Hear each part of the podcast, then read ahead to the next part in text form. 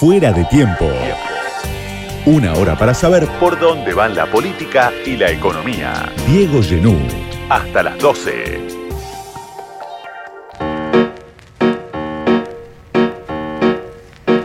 Hace unos meses me recomendaron ver la clase inaugural del año 2023 que dio Carlos Mangone en la Facultad de Ciencias de, la Comunicación de la Universidad de Buenos Aires, donde fue profesor durante muchos años, titular de la cátedra de Teorías de la Comunicación. La charla se llamaba Información y Opinión Pública en tiempos de posverdad y es una charla muy interesante porque habla sobre el sistema de medios y sobre el periodismo en términos en los que es muy difícil escuchar hablar en los medios, ¿no? Y por eso esta noche está invitado afuera de tiempo Carlos Mangone. Carlos, gracias por venir a charlar un rato. Gracias a vos, Diego.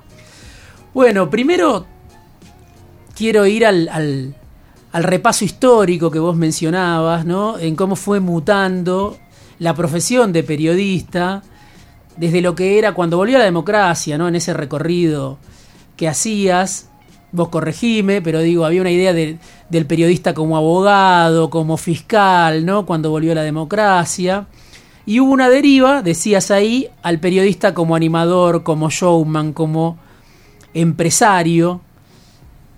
Y mi pregunta es, como disparador de esto, ¿no? Quizá el final del periodista fiscal o el periodista abogado era un poco inevitable, ¿no? Eh, lo que no sé si era inevitable era esta deriva del periodista hacia showman, hacia empresario, eh, hacia animador, ¿no?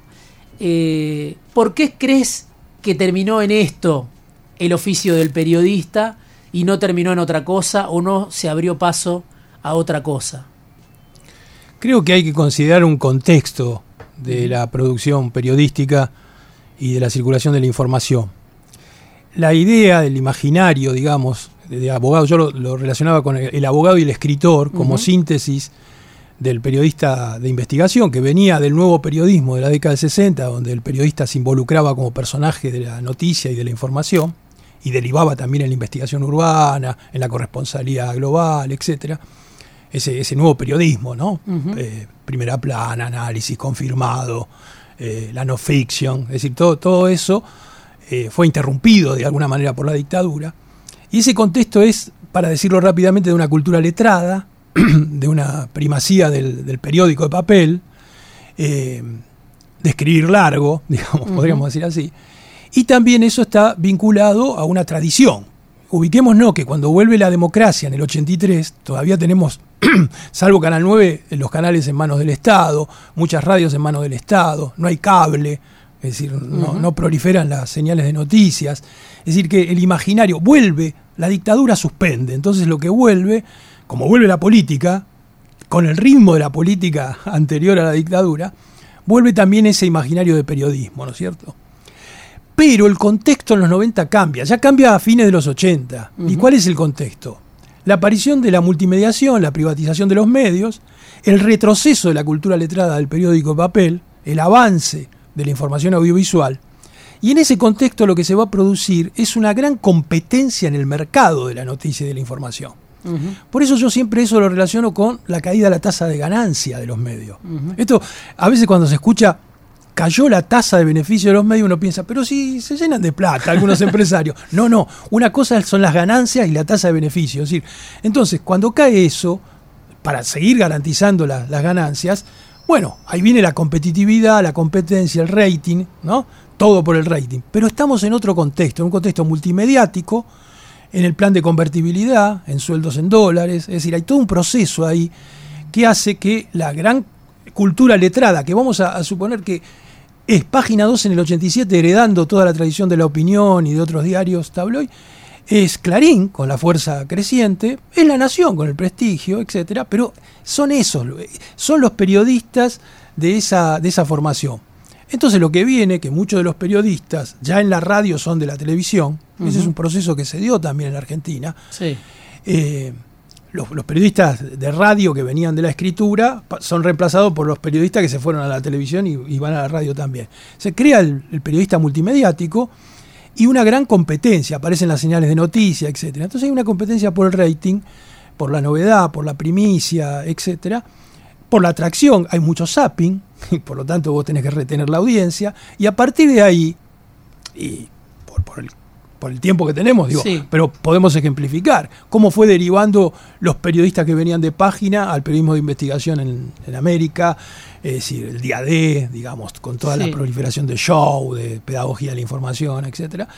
Eh, y ese proceso, claro, fue canalizándose cada vez más, se fue acentuando, y por eso vos mencionás que puede terminar eh, en la animación periodística, en el showman periodística. Y digo, quizás el ejemplo más claro es que comienza un joven de 26 años fundando un diario de opinión, incluso de opinión audiovisual, en el año 1987 y termina el Teatro Astros. Pero lo digo en el sentido de que es más parecido a Pinti que a un periodista que editorializa, etcétera. Entonces, lo digo para ilustrar esta situación.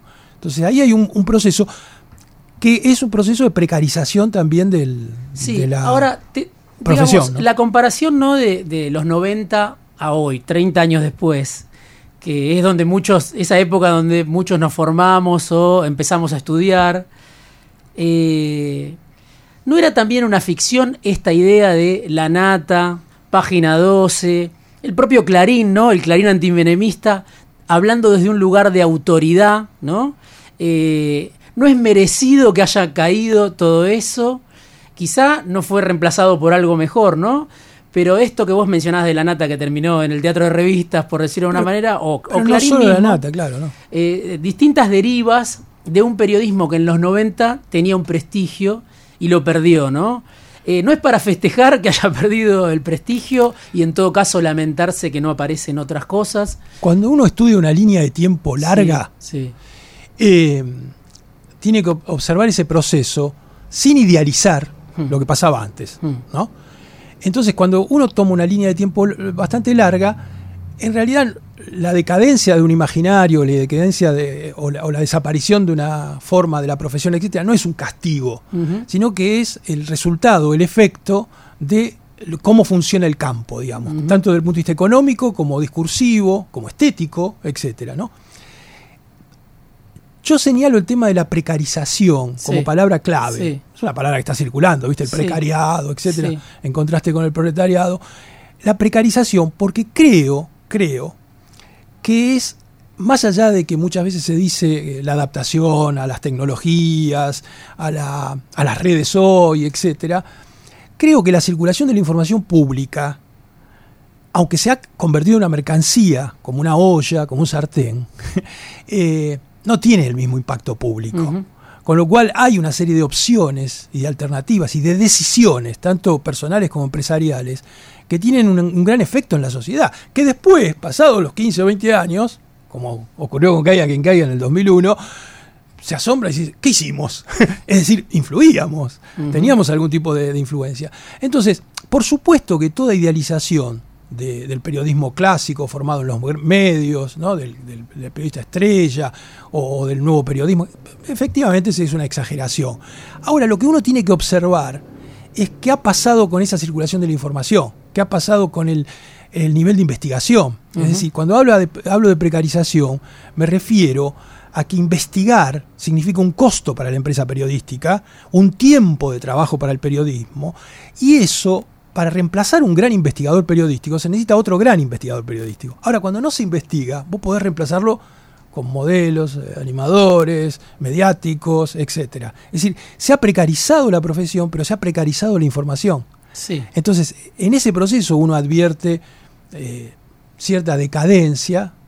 A los periodistas en general no les gusta admitir esa situación porque son los que protagonizan esa, ese proceso pero yo creo que eso pasó y creo que en esa línea del tiempo no hay que dejar de destacar lo que pasó en la dictadura militar, que es un proceso que poco se menciona.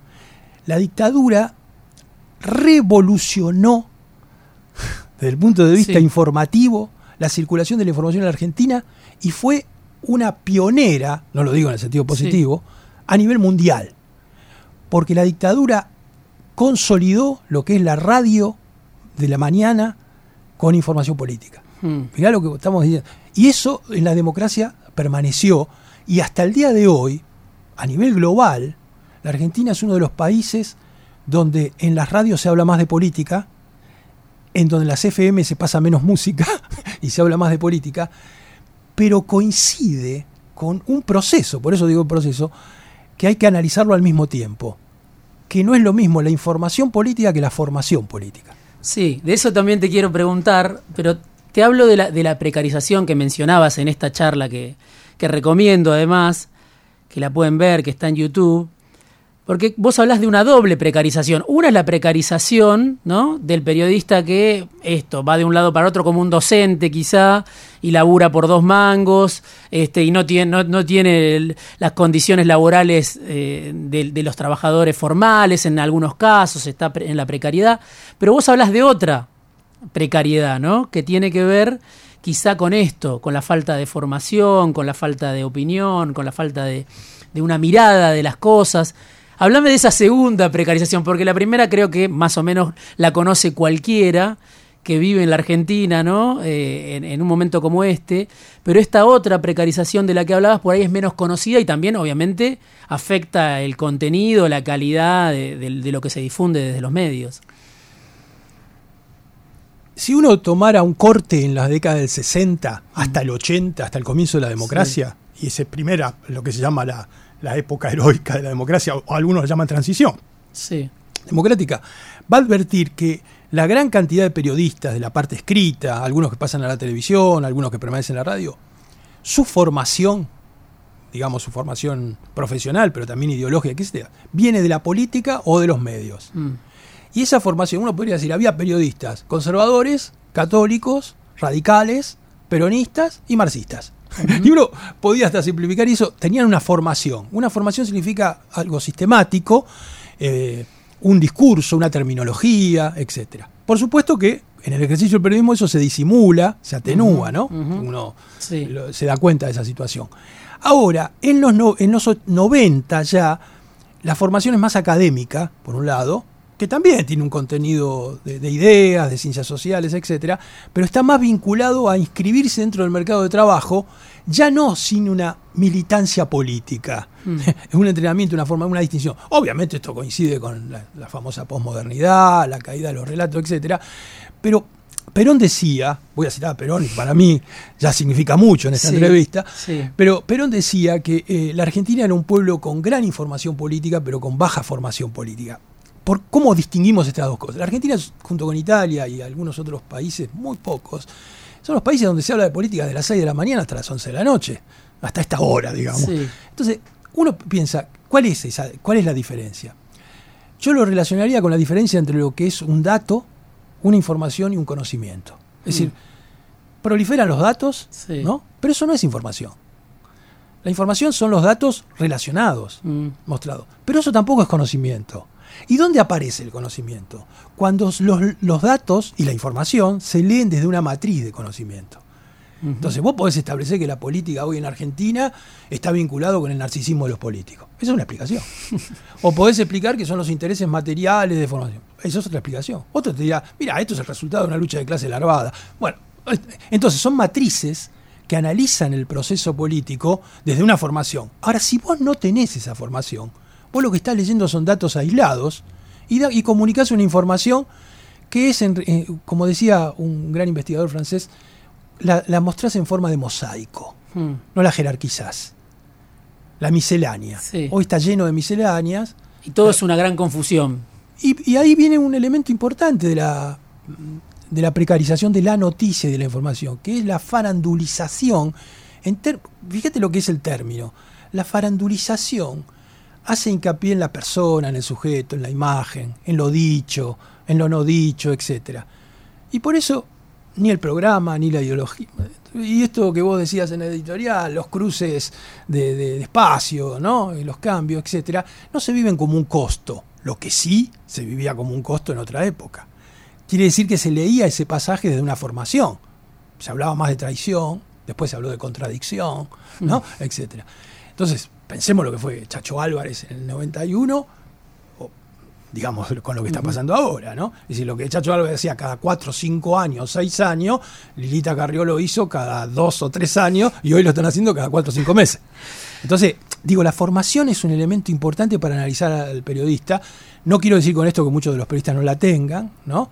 Pero fíjate vos, eh, mañana es el Día del Periodista. Sí. Falta un ratito nada más, justamente. Por eso te quería preguntar. mañana es el Día del Periodista. Yo ¿Vos, decís, vos decís es el peor momento del periodismo, de la historia del periodismo argentino. Sí, por la cantidad de recursos que, tiene a su disposición y, los despilfarra. Pero te digo, mañana es el Día del Periodista. Mirá la, la parado. Aprovecho este momento para saludar que hoy le dieron la personalidad gremial al Cipreva, hmm, que es hmm. una buena noticia. Pero mañana es el Día del Periodista por Mariano Moreno. Es decir, por un periodista militante. Mira, digo esto, todo el siglo XIX fue periodismo militante, ¿no? Esa palabra no, no obstaculiza el ejercicio del periodismo. Pero esa palabra está indicando, no el periodismo que se llama hoy militante, que es más bien un periodismo, como se llama, de grieta, de, de encapsulamiento, sino que el periodismo militante venía de una formación política. Sí. Es decir, ese es un elemento para pensar eh, cuando se diferencia lo que es información. Por eso, en cierta manera, hoy estamos más, estamos intoxicados por la información falsa y estamos indigestados por la gran cantidad de información que circula. Y las dos formas son eh, problemas de procesamiento de información. ¿Por qué pensás que estamos en, este peor momento, como vos lo definís, del, del periodismo, en este contexto donde decís hay un montón de posibilidades, por las nuevas tecnologías. ¿Por qué pensás que esas posibilidades que ofrecen las nuevas tecnologías, ofrecen las redes sociales, no derivan en un mejor momento? ¿Es que las redes retroalimentan, digamos, todo este estado de, descomposición? ¿No van a contramano las redes de la lógica del mercado? ¿Qué es lo que pasa que el periodismo atraviesa su peor momento en un momento, como vos decías, de muchas posibilidades? Cuando uno dice el peor momento, incluso en esta radio, antes, después, mañana, se dirá, bueno, no es tan mal momento. A mí, cuando uno discute que la televisión está en el peor momento, el periodismo está en el peor momento, salta uno y dice, mirá que está ese programa, y te hace una antología, con lo que ratifica que estamos en el peor momento, ¿no? Eh, yo creo que ahí está en juego algo que es muy importante, no solo para el periodismo, sino para la educación, para la política, etcétera que son los programas de intervención y los sujetos que participan. Es decir, ni la tecnología ni las redes van a ir en contra de la tendencia mercantil del sistema, en este caso el capitalismo, ¿eh? ni las grandes tendencias del periodismo. Entonces, digo, es el peor momento porque hay recursos tecnológicos, hay formación profesional. No te olvides, Diego, que desde mediados de la década del 80 hasta ahora, en América Latina, se han formado más de 400.000 periodistas en el campo académico. Mm. O sea, uno tendría que decir, bueno, pero ¿dónde está el efecto de eso? Y esa era una idealización, no por formarte, vos salís al mundo del trabajo. Sí. Y en el mundo del trabajo, yo hoy veo televisión y tengo a la vista 15 ex alumnos míos en diferentes canales con diferentes posiciones. Y a veces pienso, no es mi nombre, pero digo, es, una situación que se ve te amargás, Te amargás. No, pero es lógico que pase, porque uno busca donde, donde puede desarrollar su actividad. Pero quiero decir, yo lo piso más como mirada panorámica, porque la casuística en el periodismo, como en la política, etcétera, nos fragmenta un poco una visión. Prefiero la línea de tiempo. Mira, hay un elemento que yo mencionaba la dictadura y que quizás te, te puede interesar y a los oyentes también. Otra de las grandes modificaciones que hizo la dictadura es establecer una directa relación para la circulación de la información pública entre los servicios de inteligencia y el periodismo. Hmm. algo que está absolutamente vigente. Pero sabes que eso no significa que los servicios de inteligencia, que en la Argentina fueron creados a fines de la década del 40, pero digo, mm. no existían antes mm. y no influían en el periodismo, etc. Mm. Estamos hablando de énfasis, de peso específico.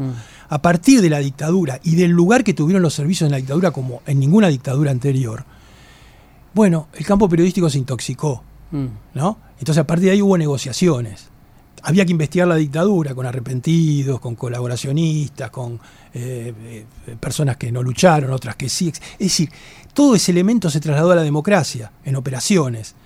Entre las finanzas, los servicios y el sistema de medios, creo, en mi opinión, contaminaron enormemente la circulación. Y esto no significa que en 1964-65 la información circulaba de forma transparente. Estoy hablando de tendencias, ¿no? Hay varias cosas ¿no? que estás mencionando, la charla va, va y viene, pero te quiero mencionar algo que decías al final de la charla como un mensaje a los alumnos que te estaban escuchando ahí.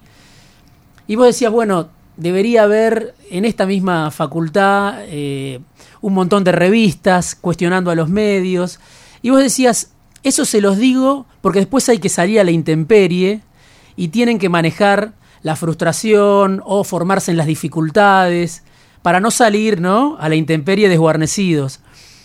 Y mi pregunta es cómo se salda ¿no? ese choque inevitable entre la educación del ámbito académico y el mercado, porque parece ¿no? que siempre termina siendo el mercado el que después cuando salís a la intemperie impone un orden, ¿no? Y la academia o la formación académica queda, para muchos en general, puede haber excepciones, pero queda como, bueno, esto no me sirve, lo que me sirve es adaptarme a lo que el mercado me está pidiendo. Primero una observación.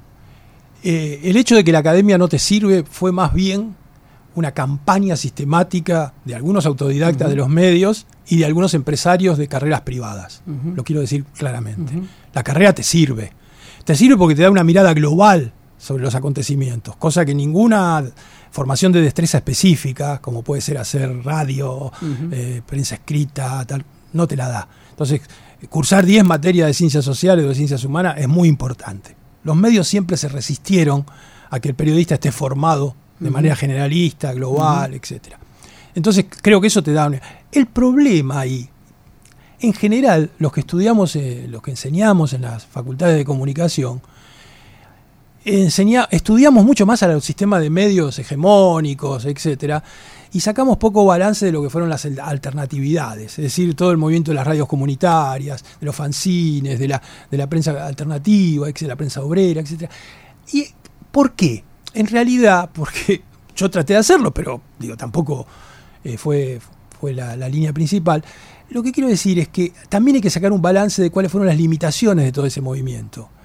Y es la misma de, que te mencionaba antes, la formación política. Es decir, en los primeros alternativistas en comunicación en América Latina, cristianos, católicos, marxistas, etcétera, venían de la política. Mm. Y en los 90 los que hacían comunicación alternativa venían de la universidad. Entonces, ese es un proceso muy poderoso, muy fuerte, de, no de despolitización, porque no hay una despolitización, pero sí desde una, una formación política débil, un conocimiento. Yo escucho periodistas a veces en los medios que preguntan sobre la existencia de partidos políticos, que generalizan que la izquierda es toda una sola, mm. ¿no? no pueden distinguir una tradición trotskista de la tradición del Partido Comunista, el maoísmo, ¿no? pero tampoco pueden distinguir lo que fue el fronticismo del radicalismo, ¿no? y las etapas del peronismo la unifican, el peronismo es una sola cosa. Mm. Entonces, en ese sentido yo creo que hay un, déficit importante en líneas generales, digo, para que después... ¿No? Sí, y vos hablabas de esto de la fragmentación de la conciencia, este, la primacía de, la casuística, ¿no? De analizar caso por caso y llevarse o dejarse llevar por un caso, no entender como mencionabas el proceso. Y hay algo más que decías, no hay trayectoria, ¿no? ¿Qué quiere decir esto de que no hay trayectoria? En el periodismo, me imagino, que te está refiriendo a eso, y también uno podría decir en el poder, en la política. En el fútbol. Sí. En, muchos ámbitos se analiza el último pase. Es como viste el comentarista radial en la televisión que comenta la actuación del jugador a través de lo que pasó en el último pase. Después cuando viene la estadística te das cuenta que no, no fue tan así, ¿no es cierto? Y la trayectoria es algo importante. Es decir, hoy estamos más dominados por los resultados del tenis que por el resultado de un campeonato de 30 fechas. Quiero mm. decirte con esto, son partidos que se juegan todos los días. Y esto, eh, esto es muy importante tenerlo en cuenta porque hay una gran lucha por la atención de la audiencia. Entonces es ahí donde las trayectorias... ¿Qué significa trayectoria? ¿Significa hacerle un homenaje a alguien que está 30 años en un mismo lugar? Que es un Macaya que es un Bernardo Neusta, etcétera. No, la trayectoria significa que vos podés evaluar un, proceso eh, con continuidades y discontinuidades y con relaciones con la política. Ahora, si el político está tratando de hacer TikTok todos los días o de poner en la red una frase para que tenga repercusión en los medios y después al otro día pone otra, etcétera, está estallada la trayectoria en ese sentido, ¿no? Sí, y después vos decías Claro, informarse cuesta, cuesta tiempo, te roba el tiempo que necesitas para formarse, ¿no? Esto cómo, cómo se lo explicase a la audiencia, ¿no? Porque justamente eh, la pedagogía permanente que eh, imponen los medios, que imponen las redes, es tenemos que estar atrás de lo que está pasando ahora y no importa muy bien eh, cómo lo leemos, ¿no? Sino que hay que estar siempre reaccionando a lo que viene sucediendo y es lo último que pasó, pero vos decís, eso nos lleva un montón de tiempo estar informado detrás de, uno podría decir, detrás de, cuestiones secundarias o menores, que le estamos restando la posibilidad de formarnos, ¿no? Había un, un ejemplo clásico eh, hace muchos años y se sigue diciendo, que es si vos te pones a pensar en la cantidad de horas que viajás en los transportes, etcétera, y sacás la cuenta de esas horas, hoy quizás podés alimentarla de otros consumos mientras estás en los transportes. Pero se decía, ¿cuánto tiempo se perdía en los transportes, etcétera? Eso significaba que vos cuando estás haciendo una cosa, no podés estar haciendo otra. Si bien algunos tienden a, resolverlo tecnológicamente, no podés. Entonces, esto también ha modificado incluso la militancia política, los tiempos, etcétera. Pero creo que eso es, es muy importante pensarlo la formación es contraturno y contratiempo. Mm. Entonces, los medios no te van a formar. Eh, a lo sumo te van a informar, ¿no es cierto? Entonces, hay que pensar esa situación como una decisión grupal, social y personal. Si no, nos estamos engañando, es decir, para provocarte, mm. digamos. Esta es una de las radios eh, con más programas periodísticos del mundo. Mm. Toda su grilla son periodistas que trabajan en distintos medios, portales, eh, televisión, radio, prensa escrita, etcétera, que se juntan, algunos de diferentes medios se juntan y armaron una grilla periodística extraordinaria, extraordinaria, eh, discutible, opinable, etcétera. Pero vos te pones a pensar, como esa vieja película de sobre Venezuela, la revolución nunca será televisada. Y como decía un viejo, un viejo pensador como T. Riglington, es decir, eso significa que cuantas horas estás informándote, que forma parte de la formación, eh, son horas que no le dedicas a una formación más sistemática, más pausada, etc. Entonces, lo que está proliferando, y no, estoy descartando, esta es una FM que en general no existe en el mundo. Hmm. Tiene poca música, mucha palabra, información, periodismo y opinión, etc. Entonces, a partir de ese dato, uno puede pensar que estos, estas, estos consumos están reemplazando, de alguna manera, lo que podríamos decir que es el desquicio de la militancia política, que es que muchísima gente, millones de personas, siempre hay que destacar esto, Diego. En América Latina fueron asesinados entre 1960 y 1990 350.000 cuadros políticos. Hmm. La formación de un cuadro político es radial. Influye sobre 100, 200, 500, 1000 eso significa la población de América Latina. Pero ¿qué quiero decirte con esto? La desaparición de eso era un contrapeso extraordinario para la influencia de los medios que la tenían en su momento, incluso más que ahora. Los rating televisivos, las cadenas globales, etcétera, existían. No es que no existían. Eh, eso todavía no fue ocupado es ocupado aisladamente, con un movimiento social, con un acontecimiento, ¿viste? la lucha antiglobalización, los indignados de España, la revolución árabe, etcétera, pero no responde a una trayectoria, ¿no? Responde más a salidas a veces espontáneas, a veces organizadas, pero que no están, no traducen de una formación política sistemática. Entonces, eso influye en todo, influye en el sistema de medios, en la configuración del periodismo, en, las, en el tipo de audiencias en la respuesta que da la audiencia, lo que vos hoy, digo, no quiero objetar, digamos, pero hoy hay chicos de 16 años que están haciendo una fila para un recital del 9 y 10 de noviembre. Y uno podría decirle, miren que puede haber balotaje en ese momento. o puede no haber país, pero están haciendo esa fila. Entonces eso responde a una época, si bien hacían la fila para entrar al recital de Sandro en Carnavales, pero no era lo mismo. Carlos, te agradezco mucho haber venido esta noche a charlar afuera de tiempo. Gracias a vos, Diego. Carlos Mangore pasó por el programa, bueno, profesor de la Universidad de Buenos Aires, titular de cátedra durante muchos años de teorías de la comunicación, docente, militante. Gracias, Carlos, por venir esta noche. Fuera de tiempo. Diego Genú. Hasta las 12. Radio con Voz. 899.